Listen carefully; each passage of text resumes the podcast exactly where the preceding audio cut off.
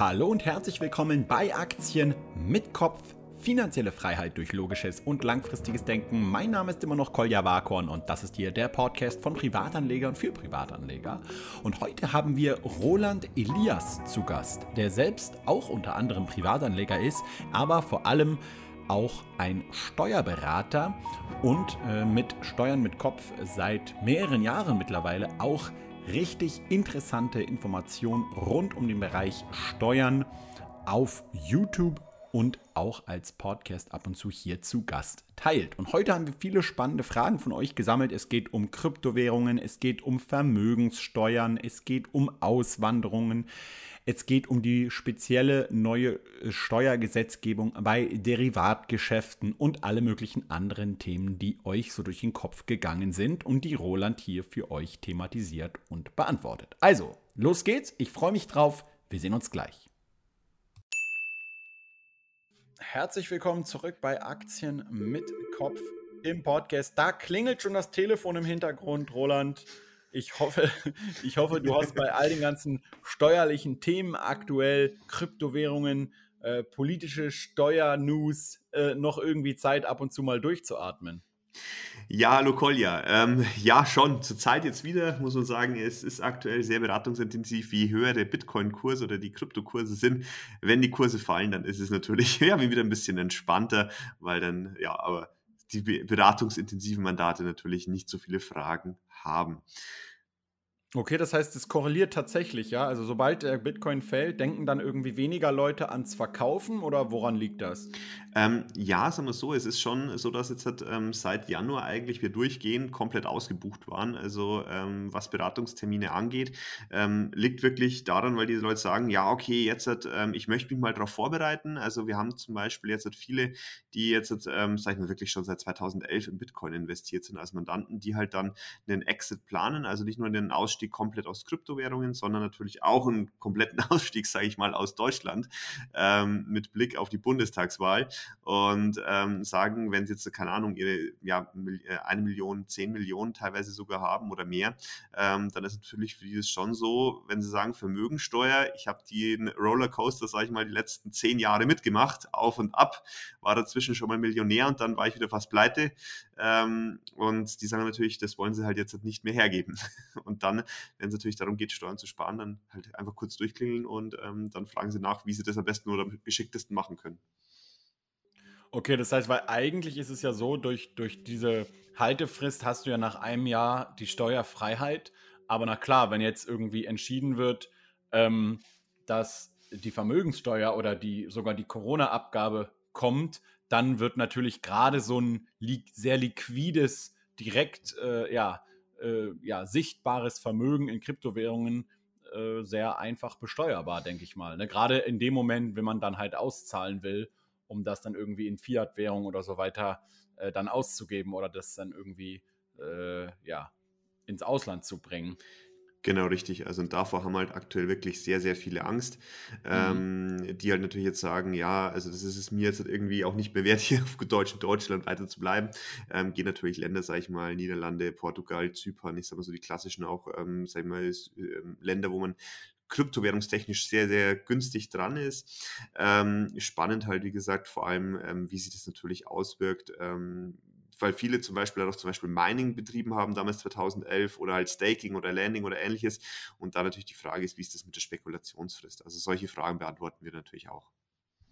Ja, super, äh, super Frage, weil tatsächlich bei Instagram haben vier Leute unabhängig voneinander genau das auch ähm, erfragt. Also wie ist das eigentlich mit Crypto-Mining, wenn ich jetzt da zu Hause so ein paar Rechner am Laufen habe äh, und regelmäßig die ein oder anderen Bitcoins schürfe? Ähm, wie wird das denn, denn konkret in so einer Steuererklärung angegeben oder was muss man da genau angeben? Also da kommt es wirklich darauf an, über welche Höhe von Rechenpower, also das heißt der Hashpower, ähm, wir sprechen. Also wenn es jetzt wirklich so ist, dass man, keine Ahnung, seine 10 Cent pro Tag irgendwie verdient, ähm, dann ist es natürlich so, dann muss man auch die kompletten Ausgaben gegenrechnen. Ich sage mal so, ähm, ein Gewinn entsteht ja nur nach Abzug aller Kosten. Und wenn man damit nur Verluste erwirtschaftet, weil man zum Beispiel, keine Ahnung, 10 Cent pro Tag erwirtschaftet und man hat pro Tag, keine Ahnung, 20 Cent Kosten so ungefähr, ähm, dann ist es natürlich nur ein Verlustgeschäft. Ähm, der normale, sag ich mal, ja, Heimminer, könnte man so sagen, ähm, der vielleicht sein Gaming-PC laufen lässt, wird, ähm, sage ich mal, meistens Privatvermögen ähm, das Ganze versteuern müssen. Das heißt, keine Gewerbeanmeldung, weil ähm, er in dem Zusammenhang ganz einfach das über die Anlage SO, über die Leistungen ganz einfach erklärt. Die sind bis zu 256 Euro im Jahr steuerfrei. Wichtig, das ist ein Überschuss, also es bedeutet ähm, ja, Umsatz abzüglich aller Kosten, also muss der Gewinn versteuert werden. Ähm, wenn man aber hingegen schon hergeht und man sich, sage ich mal, wirklich ein Mining Rig, Mining Rig ähm, zusammenbaut, das wirklich nur Mining betreibt oder mehrere Mining Rigs oder ASIC Miner oder ähnliches kauft, ähm, die kosten mehrere tausend Euro dann, und dann wirklich, sagen wir mal, grob gesagt 100 Euro pro Tag gewirtschaftet oder einen Gewinn von 1000 Euro pro Monat oder ähnliches, ähm, dann ist man definitiv im Gewerbe und sollte man dann wirklich darüber nachdenken, Gewerbe anzumelden. Kann auch sinnvoll sein, weil man natürlich dann eventuell Firmenwagen und alles Mögliche auch steuerlich geltend machen kann. Wenn ich jetzt die Vermögensteuer nochmal betrachte, gar nicht unbedingt nur im Kontext von Kryptowährungen, sondern allgemein, ist es richtig, dass diese Vermögenssteuer eigentlich in Deutschland schon existiert aber deswegen nicht erhoben wird, weil man damals gesagt hat, oder weil das Bundesverfassungsgericht damals gesagt hat, wir können das nicht machen, dass jetzt zum Beispiel liquide Vermögen, Bankguthaben, Aktien, auch Kryptowährungen oder so besteuert werden, aber Immobilien nicht, weil die zu kompliziert sind. Also entweder wir mhm. besteuern alles oder gar nichts und deswegen wird sie jetzt nicht erhoben. Ist mhm. das richtig? Ähm, ja, ja und nein, könnte man wirklich sagen. Also grundsätzlich ist es komplett richtig. Ähm, die Vermögensteuer in Deutschland gibt es. Also das ist, es gibt auch ein Gesetz dafür. Ähm, es ist jedoch so, dass dies seit, ich weiß nicht mehr was, 1995 oder 1996 gab es ein Urteil vom Verfassungsgericht, das gesagt hat, die Vermögensteuer ist zumindest in der Bewertung, wie du es sagst, verfassungswidrig. Also sprich, darf nicht angewendet werden, weil die Bewertungsmethodiken verfassungswidrig sind. Primär ging es da, ich bin nicht mehr ganz im Thema drin, aber ähm, da, da ging es hauptsächlich wirklich darum, dass man gesagt hat, ähm, unterschiedliche Bewertungsmethoden von Betriebsvermögen, von liquiden Mitteln und Immobilien, weil die natürlich immer zu unterschiedlichen und teilweise zu komplett wirren Ergebnissen geführt haben. Wo man sagt, ähm, das hat dann einfach dazu geführt, dass eigentlich schlechte Immobilien teilweise höher be bewertet waren, zum Beispiel, als wirklich gut laufende Unternehmen. Und ähm, das war natürlich dann der Punkt, wo man sagte, was jetzt auch wieder im Wahlprogramm so drin steht, man will es ohne den Verlust von Arbeitsplätzen hinbekommen. Und diese Einschränkung könnte eben schon wieder, ja, sagen wir beim Bundesverfassungsgericht, dann Bauchschmerzen auslösen, weil du dann ja wiederum Betriebsvermögen günstiger bewertest, nur mit dem Gedanken eben Arbeitsplätze zu schonen. Also das ist, wie gesagt, so ein bisschen dann ähm, die Hauptbewertungsproblematik. Okay, verstehe. Ja, aber natürlich ist es jetzt so, dass viele Leute Angst kriegen. Ich habe auch gerade mit Unternehmern hier gesprochen, die in, in Deutschland äh, wohnen und die sich sehr, sehr viel Sorgen machen. Auch gerade eben war ja das Ergebnis der, der CDU-Kanzlerkandidatur äh, zu vernehmen und dann gab es direkt Umfrageergebnisse, äh, die halt eben nochmal äh, gezeigt haben, dass sich das Richtung Rot-Rot-Grün immer mehr ähm, wandelt und viele Leute haben auch das Thema angeschnitten und da muss ich sagen, ich bin auch immer über, überrascht, dass selbst Leute, die jetzt zum Beispiel steuerlich gesehen gar nicht direkt so in erster Instanz betroffen wären, sich trotzdem irgendwie schon im, im Hinblick auf Auswanderung und so weiter Gedanken machen. Ist das bei dir auch so, dass du aus deinem äh, Bekanntenkreis oder Leute, die du kennst, Mandanten allgemein, einfach sich mehr Leute dazu jetzt gerade Gedanken machen, ob, ob, sie irgendwie je nach Ausgang der Wahlen und so mhm. weiter mhm. ähm, ja, sich verabschieden oder wie ist das bei dir? Also grundsätzlich ist es schon so. Also ähm, viele haben eben, ähm, ich sage mal so, man muss zwei Dinge da beachten. Immer mehr Menschen in Deutschland ähm, lernen es doch ein bisschen, sage ich mal, dass sie ihr Mindset ändern und sich die Frage stellen, ja, wo geht es denn hin oder wo will ich persönlich hin? Ich meine, klar, wenn ich heute jung bin, vielleicht raus dem Studium raus, sagen wir so, ich verdiene meine 30, 40.000 Euro im Jahr, dann betrifft mich so eine Vermögensteuer oder so eine, ähm, sage ich mal, ja, Spitzensteuersatz von bis zu 70 Prozent, was ja auch gefordert worden ist, oder 75 Prozent sogar, ähm, betrifft mich das nicht. Aber viele sagen, hey, aber ich will doch irgendwann mal dahin. Ich will mal, keine Ahnung, sechsstelliges Jahresgehalt haben. Ich will mal Immobilien besitzen. Ich will mal ein Unternehmen nebenbei oder passives Einkommen haben. Und dann bist du eben da. Und gerade diese Leute, dass die auch zum Beispiel Online-Businesses haben, sagen wir POD-Bereich, also Print on Demand, Fulfillment bei Amazon und lauter diese Geschichten, die sagen natürlich schon, hey, ähm, ich verdiene vielleicht jetzt aktuell 200 Euro, 300 Euro passiv nebenbei und arbeite sonst Vollzeit, aber in zwei, drei Jahren kann es komplett anders ausschauen. Da kann ich dann auf einmal, keine Ahnung, 10.000 Euro nebenbei passiv verdienen und dann müssen sie die Steuern zahlen. Und ähm, deswegen denken da schon sehr viele drüber nach. Wir haben also pro Woche, sage ich mal, vier bis fünf solche Exit-Beratungen, wo es wirklich darum geht, hey, wie schaut es aus, wie kann ich raus aus Deutschland, ähm, was muss ich beachten, machen wir, wie gesagt, zurzeit sehr häufig. Ähm, wir reden da von Vermögen, keine Ahnung, von einer Million Euro bis, ähm, sage ich mal, ähm, 20, 30 Millionen Euro, die sich da beraten lassen und wirklich sagen, hey, ich verdiene zwar gut, ich habe sogar ein siebenstelliges Jahresgehalt, aber irgendwie ist es mir das nicht wert, dass ich, keine Ahnung, meine 70, 80 Stunden in der Woche arbeite. Zur Arbeit ist ja immer so, die, die machen das ja alles, was ihnen Spaß macht, aber die sagen, hey, warum sollte ich dann, keine Ahnung, 60 äh, Prozent davon abgeben? Also dann arbeite ich doch weniger oder gehe ins Ausland. Und ähm, gerade in Amerika oder in auch England, wo sehr viele Ingenieure gerade von meinen Mandanten hingehen, ähm, die werden dort, sage ich mal, ja, äh, händeringend erwartet, beziehungsweise freuen sie sich drauf, dass sie die guten Ingenieure aus Deutschland bekommen. Okay, also sagst du schon, es gibt da so eine Art Trend. Ähm, ich, ich, lese mir gerade auch das, das Buch von, von Gerd Kommer über Vermögensschutz und so weiter durch. Das ja auch sehr viel um steuerliche Aspekte geht. Ich weiß nicht, ob du da auch schon mal reingelesen oder reingehört hast. Ähm, da denkt man irgendwie drüber nach, gibt es denn überhaupt Möglichkeiten, wenn man jetzt zum Beispiel sagt, okay, nehmen wir mal an, die Vermögenssteuer wird tatsächlich dann erhoben. Und nehmen wir mal an, ich, es gibt ja tatsächlich, tatsächlich auch eine äh, Rechnung damals vom, ich glaube, IFO-Institut, die, die, haben in Auftrag äh, damals eine große Studie gemacht zur Vermögenssteuer und deren Ergebnis war äh, ziemlich ernüchternd, nämlich dass es im Endeffekt weniger einbringt, ähm, als man hofft und dass es sogar mehr kosten wird, als man da einnimmt, aufgrund des äh, niedrigeren Wirtschaftswachstums und so weiter. Ähm, gibt es denn deiner Meinung nach überhaupt irgendeine legale Möglichkeit, so eine Vermögensteuer in irgendeiner Art und Weise zu umgehen? Also sei es jetzt irgendwie Stiftungen oder irgendwelche anderen Konstrukte oder glaubst du, nee, da kommt man dann einfach nicht drum herum? Also ähm, grundsätzlich dazu zwei Dinge. Erstens das Buch, ich habe es hier auch irgendwo liegen. Es ist bei mir wie viele Bücher, sage ich mal, auf der ähm, To-Do-Liste. Ähm, ich habe es mir noch nicht angeschaut, kann also wie gesagt nichts zum Inhalt sagen. Ähm, klassischerweise Thema Stiftungen, Genossenschaften, ähm, Vereine, EVIVs. Ähm, klar gehört bei mir auch zum täglichen Geschäft irgendwie eine Beratungsbranche dazu. Aber ich muss ganz ehrlich sagen, das ist alles ein bisschen Bauernfängerei. Also wenn man sich das Ganze durchdenkt, also ich meine, es gibt viele, die auch auf Facebook werben, ja, jetzt halt Immobilien in eine Stiftung einbringen, dann ist das Vermögen geschützt. Ähm, ganz ehrlich, wer das glaubt, der sollte sein Geld definitiv abgeben, also ganz kurz gesagt, weil gerade Stiftungen sind so ähm, langsam, also in der, in, der, in der Tätigkeit, dass man da was anpassen kann. Und Grundvermögen kann man grundsätzlich nicht schützen. Das war damals beim Lastenausgleich auch so. Da ist es egal, ob das Unternehmensvermögen ist, das ist egal, ob es in einer Stiftung ist, in einer Genossenschaft oder im Privatvermögen. Spielt keine Rolle. Dort wurde einfach die Grundschuld oder halt die Schuld eingetragen und die zahlst du in den nächsten 20, 30 Jahren. Es ist egal, wer der Eigentümer ist. Ähm, das ist Punkt eins. Das ist halt das, das Hauptthema, dass man da natürlich versucht, jetzt damit auch Geld zu machen. Ähm, es gibt so gesehen schon eine Möglichkeit, dass man sagt, es könnte sein, zumindest so, wenn man die Wahlprogramme liest, dass Betriebsvermögen ähm, geschont werden soll. Deswegen packen auch sehr viele meiner Mandanten halt gerade sehr viel Assets auch in ähm, ihre GmbHs, in ihre, ähm, sag ich mal, Gesellschaften. Da auch in dem Blick natürlich, dass man sagt, eine GmbH ist ja noch das flexibelste, die kann man auch schnell liquidieren und ist dann im Ausland.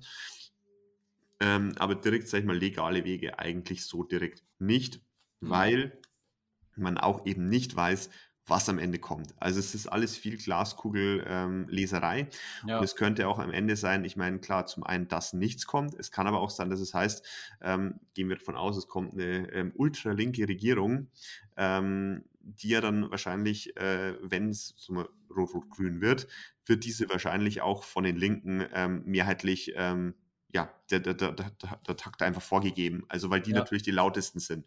Das heißt, die, die werden natürlich am meisten Einfluss auf die Regierung nehmen. Dort sind die Grünen und auch die SPD werden dort nur eine Nebenrolle spielen. Und von daher wird es halt dann so sein, dass dann auch die, die Linke sich durchsetzen wird. Und wenn das kommt, dann ist es wirklich so, dann glaube ich kaum, dass man da irgendwas schützen kann. Vermögensverwaltende GmbHs, klar, kann man machen. Aber ich würde sagen, auch wo du es angesprochen hast, Thema Vermögensteuer, dass sich das nicht rechnet Mhm. Ähm, war bei der Erbschaftssteuer jahrzehntelang genauso. Die Erbschaftssteuer war eine reine symbolische Steuer. Der Punkt ist bloß, dass man, wie immer im Steuerrecht, etwas einführt und das natürlich also auch auf the long game schaut. Und was der größte Feind eigentlich, sage ich mal, von, von solchen Gesetzen ist, beziehungsweise der größte ähm, Vorteil eigentlich für solche Gesetze ist die Inflation.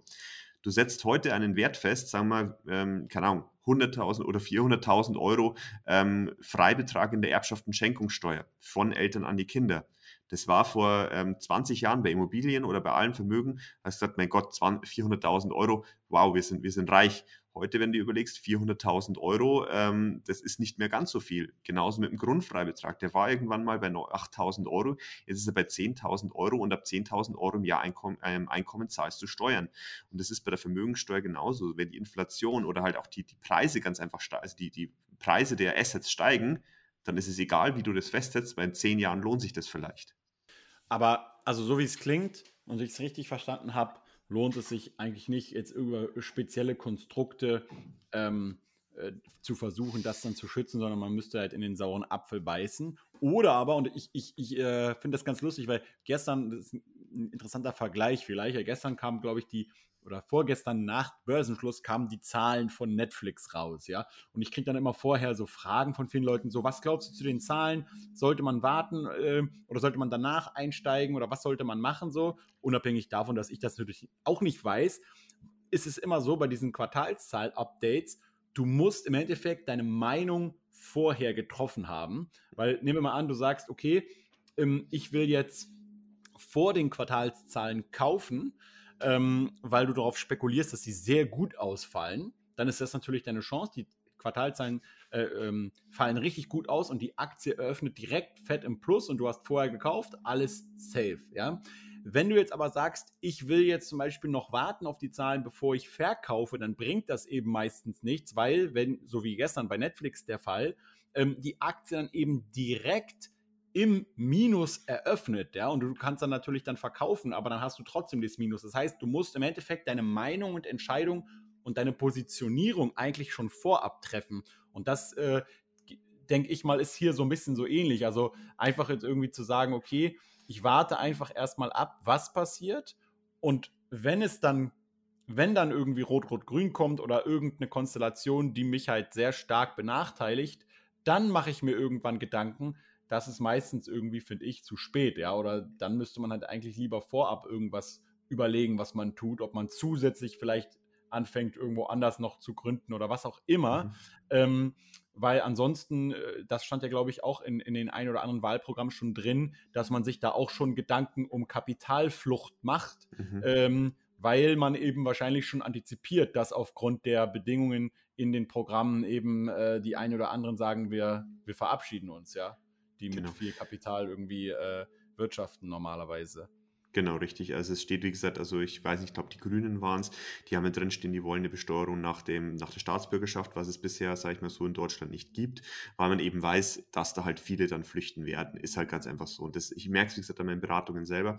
Ähm, ja ich, ich wollte es nicht, äh, vielleicht, vielleicht ist es falsch rübergekommen. Ähm, also ich sage mal so, vorbereiten, definitiv. Also wie gesagt, ich habe auch viele Mandanten, die sich das vorher erst mal anhören und sagen, okay, du Roland, welche Möglichkeiten siehst du oder welche Möglichkeiten ähm, gibt es, dass man sagt, macht vielleicht eine Stiftung für mich vielleicht danach trotzdem Sinn, dass man sich mal die, die Informationen zumindest holt. Dass man vorbereitet ist und dass man zum Beispiel mal sich überlegt, keine Ahnung, welches Land gefällt mir eigentlich? Weil ich sage mal so, wenn du dann anfängst im September, Oktober ähm, dir darüber Gedanken zu machen, okay, in welches Land gehe ich eigentlich, das ist zu spät, das ist klar.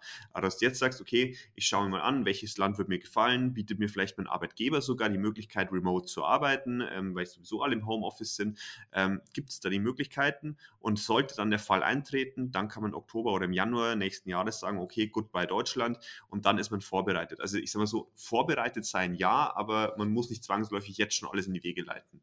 Ja, genau. Äh, wie siehst du das Thema? Ähm, äh, ich glaube, es war im Grünwahlprogramm mit der Besteuerung von, von Deutschen im Ausland. Ähm, wird sowas eigentlich äh, auch möglich sein, denkbar? Also da verweisen ja viele auch immer auf Amerika und dass es halt in den USA ja auch äh, der Fall wäre. Aber wenn jetzt jemand zum Beispiel schon wie ich irgendwie seit fünf, sechs Jahren irgendwo im Ausland lebt, mit festem Wohnsitz dort, ähm, dann wäre es doch ziemlich schwierig, jetzt auf einmal zu sagen, hey, du hast jetzt dein Einkommen auch wieder dort zu versteuern, wo du irgendwie äh, deine Nationalität hast und nicht dort, wo dein Wohnsitz liegt. Weil ich, also ich stelle mir das jetzt in der Praxis auch extrem schwierig und komplex vor. Mhm. äh, wie man das dann wieder umsetzen wollen würde. Also, das ist technisch, sage ich mal, ähm, ja, sagen wir, schwierig, aber möglich. Also zum Beispiel ist es so, dass ähm, die Amerikaner, es ist ja nicht so, dass du als Amerikaner dann im, in Amerika Steuern zahlst. Die Amerikaner sagen bloß, ähm, solange du die amerikanische Staatsbürgerschaft hast, musst du Mhm. uns nachweisen, dass du in einem anderen Land Steuern gezahlt hast. Wir haben zum Beispiel viele, Ah, ähm, okay. auch einige Amerikaner als Mandanten und Ja. ähm, die werden nach Amerika fliegen, die werden sozusagen, ähm, müssen nachweisen, dass sie im letzten Jahr zum Beispiel in Deutschland hier Gehalt versteuert haben. Die sind zum Beispiel angestellt bei irgendeinem ähm, Automobilzulieferer Mhm. und wenn die ins Ausland fliegen, dann brauchen die den Steuerbescheid, aber bis zu dem Zeitpunkt, wo sie ins Ausland fliegen, weil sonst wären die halt, und das ist was, wo ich sage, das ist vielleicht in Deutschland dann nicht so möglich, wenn die dann ihre Steuern nicht gezahlt haben, dann werden die halt direkt im Flughafen verhaftet. Das ist halt dann der Punkt. Also da ist es halt, die Amerikaner sind da sehr radikal, Mhm. aber da ist es nicht so, dass du dann, also wenn du halt wieder nach Amerika willst, dann musst du nachweisen, dass du deine Steuern gezahlt hast. Ansonsten Verstehe. ist es halt bei denen Steuerhinterziehung und bei denen ist ja ähm, teilweise bis zu 25 Jahren ähm, Haftstrafe auf Steuerhinterziehung. Ähm, und grundsätzlich muss man aber auch sagen, ähm, das amerikanische Steuersystem ist vor allem ähm, günstiger als das deutsche. Das darf man nicht vergessen. Deswegen ähm, ist es eigentlich mittlerweile auch oftmals so, dass viele Mandanten auch sagen, sie machen, sie gehen nach Amerika, weil sie selbst mit ihrer Konstellation in Amerika weniger Steuern zahlen als in Deutschland. Selbst wenn sie das Zehnfache verdienen. Okay.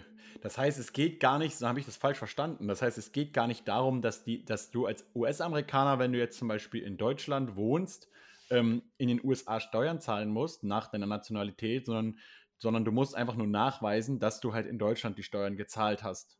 Ja. Genau, richtig.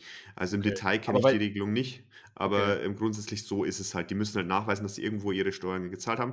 Das schickt man dann auf den Steuerbescheid immer ans IRS und dann sagen die, okay, passt und dann darfst du wieder in Amerika einreisen. Wobei, aber wie gesagt, ich auch immer wieder dazu sagen muss, ähm, der deutsche Gesetzgeber oder der Gesetzvorgeber, sage ich mal so, der dann ähm, in der Regierung sitzt, könnte auch sein, dass der das anders sieht und die schlichtweg sagen, ähm, wir sehen das so, ähm, egal wo du auf der Welt bist, wenn du, keine Ahnung, auch nur ein Prozent weniger zahlst als in Deutschland, dann musst du hier in Deutschland Steuern zahlen. Könnte ich mir auch vorstellen.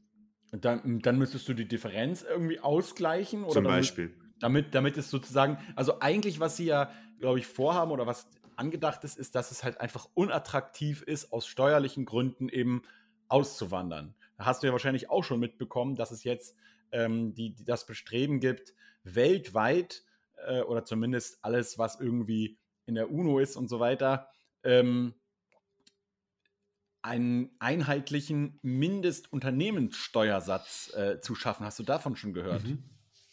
Das haben auch, wie gesagt, ähm, mittlerweile leider alle Wahlprogramme, die ich bisher hatte. Das geht von ähm, Grüne, Linke, SPD, aber auch FDP haben es drin stehen. Und Ja. zwar, ähm, es, äh, was heißt Mindeststeuersatz? Ähm, ist es nicht. Also ähm, sie sprechen sich alle dafür aus, dass zumindest ähm, irgendwo Steuern gezahlt werden. Das ist der Hauptpunkt. Also man will die Nullsteuer ganz einfach vermeiden, dass man sagt, dass man über irgendwelche Konstrukte, ähm, sag ich mal, Nullsteuern zahlt. Ja. Ähm, wie hoch die Steuer sein wird, weiß man nicht. Also wie gesagt, da muss man auch sagen, das haben wirklich bisher alle drin, weil natürlich das Thema ähm, Google-Bashing, äh, Alphabet-Bashing, Facebook-Bashing, Amazon-Bashing überall gut ankommt. Ähm, aber es ist nicht so, dass die jetzt sagen, ähm, also dass man halt irgendwo eine Mindeststeuer weltweit will, wobei da auch die Frage ist, ob halt da wirklich alle Länder mitziehen, ähm, weil natürlich das schon so wäre, da würden sich einige, sag ich mal, Länder dann ihr, ihre Einkommensquellen kaputt machen, wenn sie auf einmal Ja. um äh, 3, 4 Prozent die Steuern anheben müssten. Ja, Ähm, klar, aber auf der genau. anderen Seite äh, 3, 4 Prozent. Also ich habe von den, bei dieser, bei dieser, äh, bei diesen Vorschlägen, die ja auch vor allem jetzt von den USA, da äh, glaube ich von der Finanzministerin ähm, vorgegeben wurde, was von 21 Prozent gelesen. Das würde ja Mhm. bei manchen Ländern sogar noch deutlich mehr, was die Steigerung betrifft, bedeuten. Und ich würde mal auch sagen, gerade wenn, wenn die USA sich einig wird mit den anderen Ländern, dann kannst du da eigentlich gar nicht mehr dran, dran irgendwie äh, herumkommen. Erstens, wenn du irgendwie in die EU in die EU willst oder in der EU schon bist, irgendwie so, ähm, dann sowieso wird es schwierig. Aber auch jetzt, Mhm. was jetzt zum Beispiel so ein Land wie die Schweiz angeht, die dann sagt, nee, wir wollen da nicht mitmachen oder Malta oder die ganzen Sonderfälle hier, Liechtenstein und so weiter, die dann alle, die dann sagen, ja, okay, wenn ihr da nicht mitmacht, ähm, dann gibt es halt eben schöne Sanktionen erstmal für euch und, und keine Ahnung was.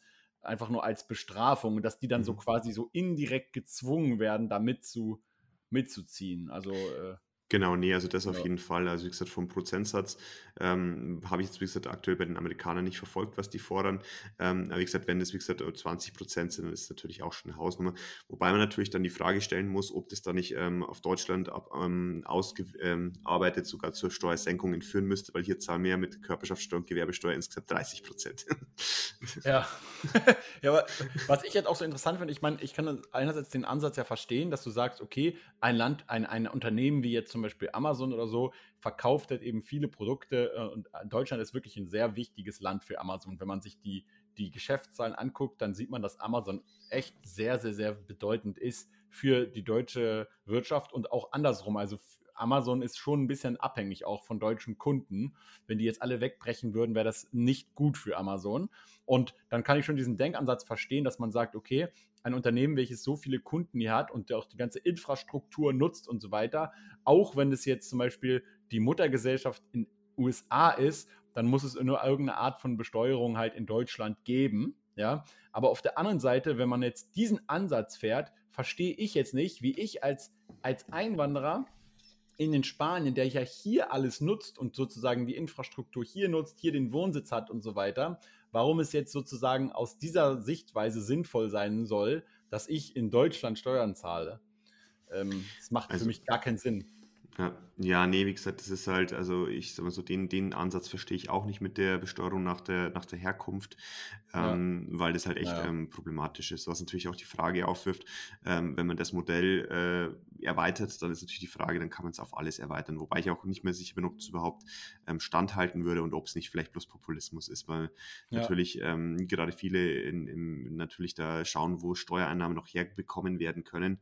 Und deswegen kann es wirklich so sein, dass man sagt, ähm, die versuchen einfach bloß mit allen möglichen hier, wie soll ich sagen, äh, Stimmen zu fangen. Ja, zumal man ja auch bedenken muss, was sagt dann zum Beispiel so, so eine spanische Regierung dazu, ne?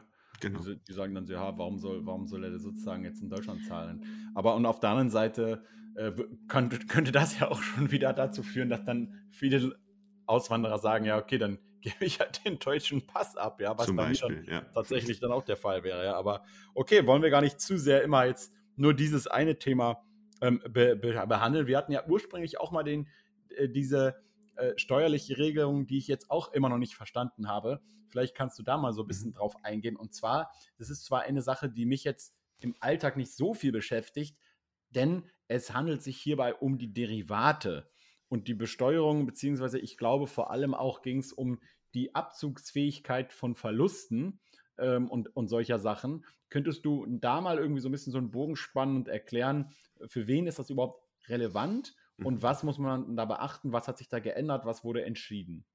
Also grundsätzlich ist es so, dass ja alles, was irgendwie, sage ich mal, Kapitaleinkünfte ist, ähm, der Kapitalertragssteuer unterliegt. Da haben wir auch genau. schon ein ziemlich ausführliches Video gemacht, ähm, auf, ich glaube, auf deinem Kanal war das, ähm, Mhm. wo es darum ging, ähm, was du alles wirklich ähm, zu Kapitaleinkünften wissen musst. Das hat sich aber zum 01.01.2021 zumindest für, ähm, sage ich mal, äh, ja, Termingeschäfte, Futures, Optionen und äh, manche andere Finanzprodukte komplett geändert. Da war es bisher so, dass man ja im Rahmen der sonstigen Einkünfte konnte man, also nicht sonstigen Einkünfte, sonstigen ähm, Kapitaleinkünfte, konntest du alle Verluste mit Gewinnen verrechnen in alle Richtungen. Das heißt, du hast im Großen und Ganzen ähm, ja deine Termingeschäfte, wo du Verlustposition hast, mit deinen Gewinnen verrechnen können. Da ist es so, das ist vor allem diese sogenannte Butterfly-Strategie, die da halt hergenommen wird. Das heißt, du baust eine Verlustposition auf und eine, ähm, sag ich mal, Gewinnposition am Ende, ähm, mhm. die sich gegensätzlich ganz einfach dann ähm, auswirken. Und wenn du dann aber hier natürlich mit der Verlustposition am Ende theoretisch, sagen wir mal so, bestes Beispiel ist, ähm, du machst zum Beispiel 160.000 Euro, sagen wir mal, Gewinn mit deiner, übers Jahr hinweg mit deiner Strategie. Mhm. Dann ist es so, du machst eine Gegenposition und sagen wir mal so, die wäre 100.000 Euro. Jetzt ist es so, dann würde in der normalen. Verlust meinst du? Oder? Genau, Verlust, genau, richtig, okay. Verlust, genau. Also Gewinn 160.000, Verlust 100.000. Ich genau, wiederhole das nur, weil im Podcast ist immer genau. Zahlen, muss man immer äh, aufpassen. Genau, richtig. Also 160.000 Euro Gewinn okay. ähm, und, und ähm, 100.000 Euro Verlust.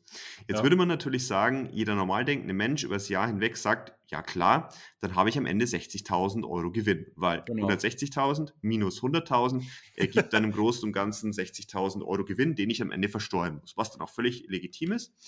Jetzt ist es aber so, ähm, dass anscheinend, muss man wirklich so sagen, da jemand nicht nachgedacht hat in den ähm, jeweiligen ähm, Behörden und mal gefragt hat, wie, wie laufen so Termingeschäfte eigentlich ab. Jetzt ist es so, man hat gesagt, das machen wir nicht mehr, sondern du darfst jetzt maximal bloß noch 20.000 Euro an Verluste pro Jahr geltend machen. Was bedeutet, du hast dann zwar 160.000 Euro Gewinn, abzüglich 100.000 Euro Verlust, theoretisch nur betriebswirtschaftlich 60.000 Euro Gewinn.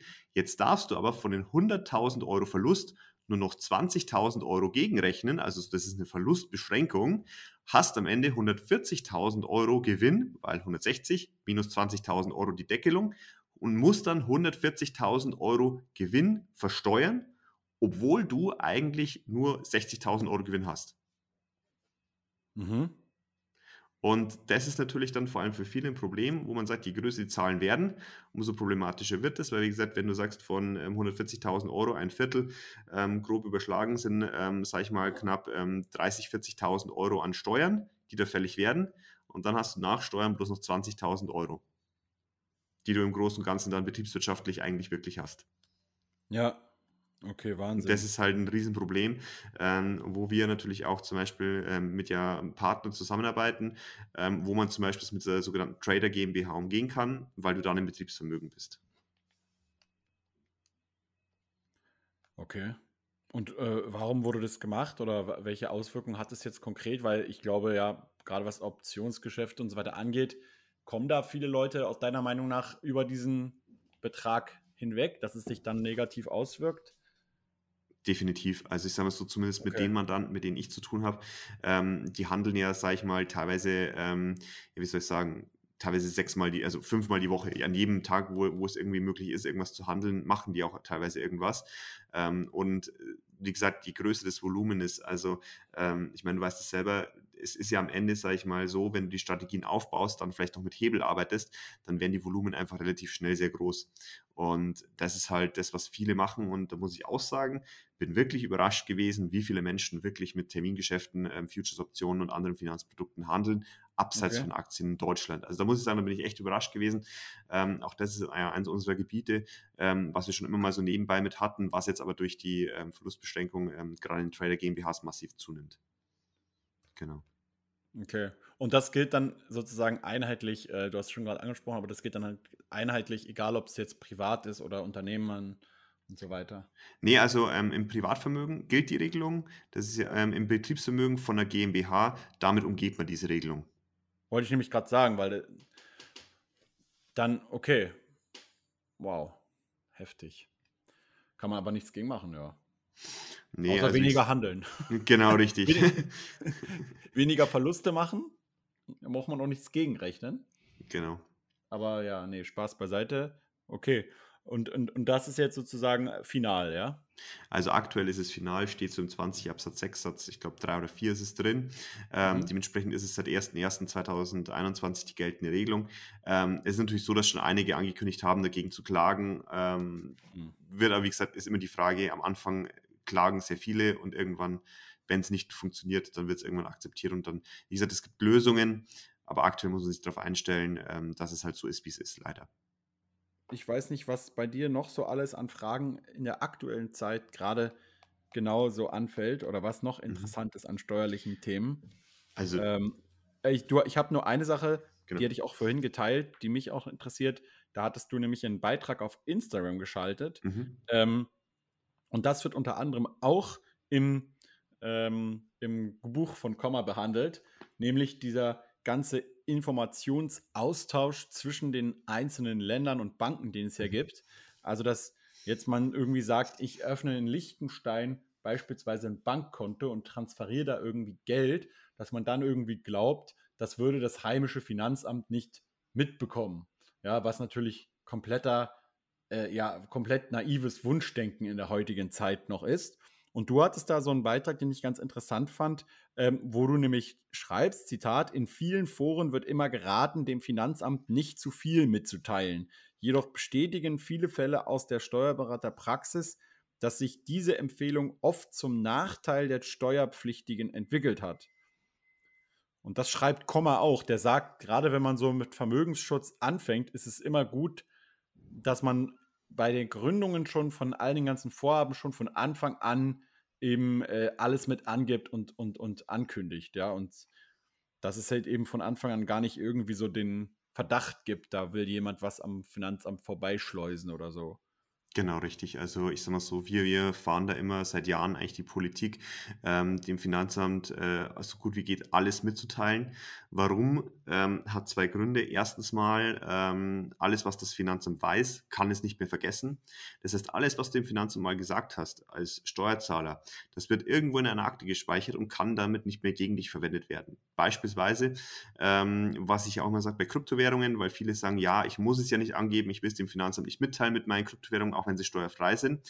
Wir haben jetzt zum Beispiel auch bei einigen ähm, ja, sag mal, ähm, Exit-Fällen, dass da die ja, Steuerzahler halt zwar steuerfreie Kryptowährungen haben, aber wenn es dann halt um sechs, sieben, achtstellige Beträge geht, die sie dann auf ihre Bankkonto überweisen, dann kommt vielleicht irgendwann, wie du es selber sagst, der sogenannte inter, ähm, internationale Informationsaustausch. Dann heißt, keine Ahnung, Max Mustermann hat hier 10 Millionen Euro in Liechtenstein liegen.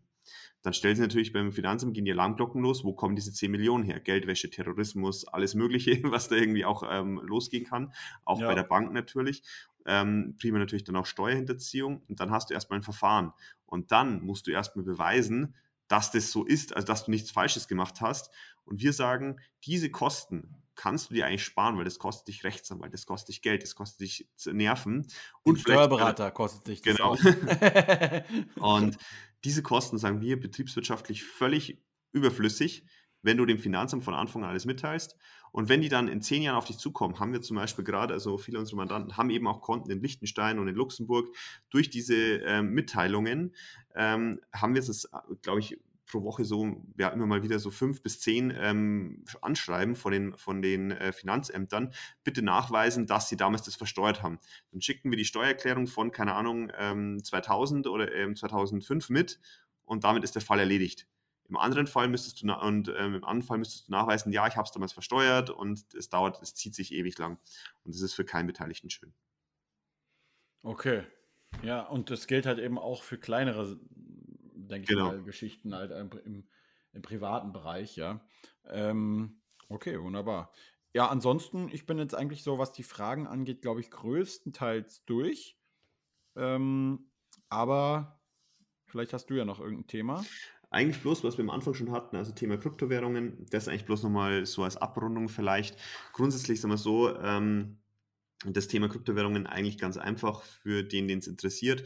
Ähm, innerhalb eines Jahres ist der persönliche Steuersatz anzuwenden, das heißt 0 bis 45 Prozent, je nachdem, wie viel du verdienst, wird also zu deinem normalen Gehalt ähm, hinzugerechnet. Wenn du dann ähm, nach einem Jahr, sage ich mal, Haltefrist ein Bitcoin, ein Ethereum oder sonstiges verkaufst, ist es zu 100 Prozent steuerfrei. Ähm, Mining ist, wie gesagt, grundsätzlich im Privatvermögen so nebenbei ein bisschen möglich. Genauso Staking, Landing und andere Sachen. Grundsätzlich, sage ich mal, private Angelegenheit. Wenn du dir ein Mining-Rig kaufst und damit wirklich, sag ich mal, richtiges Minen anfängst, also kann, dir, dir ein Zimmer, Arbeitszimmer holst und dort die Wände tapezierst mit ASIC-Minern, dann ist es so, dann musst du darauf, dann musst du ein Gewerbe anmelden. Und ähm, ja, grundsätzlich sagen wir so, ähm, auch der Tausch zwischen den Währungen ist ein steuerpflichtiger Vorgang. Genau, ja. Das habe ich dann auch gelernt bei meinem ersten Binance-Video, habe das dann jetzt auch umgestellt, was jetzt den Kauf angeht. und tausche die, tausch die nicht mehr hin und her, die Kryptowährungen. Ja, weil ich habe auch schon Ermahnungen bekommen, immer mal wieder vom, vom äh, Steuerberater, dass es äh, zu viel wird, was ich denen da auflaste. Und dann haben die gesagt, ich muss das jetzt alles monatlich abgeben und das war mir dann irgendwie zu viel. Deswegen habe ich gesagt, nee, gut, dann höre ich da auf, euch zu überlasten und mache einfach wieder normal, ja. und wenn man das über Euro direkt einzahlt, ja, und dann kauft, dann ist es ja okay, ne? Genau. Wenn ja sozusagen Euro oder Fiat in Kryptowährung nicht gleich behandelt wird wie jetzt genau, richtig, genau. Kryptowährung genau. gegen Kryptowährung, okay.